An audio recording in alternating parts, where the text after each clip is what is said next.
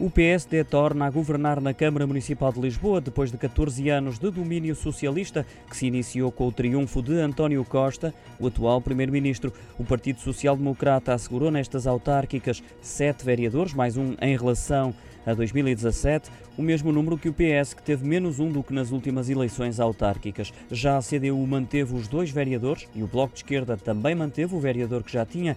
Olhando para as 24 freguesias, os social-democratas roubaram nove freguesias aos socialistas e relembro que o PSD não tinha nenhuma. São elas as freguesias de Estrela, Campo de Ourique, Santo António, Arroios, Parque das Nações, Arieiro, São Domingos de Benfica, Alvalade e Lumiar. O PSD também conquistou Belém, as avenidas novas ao CDS, que integra a coligação Novos Tempos. Já o PS manteve 13 freguesias.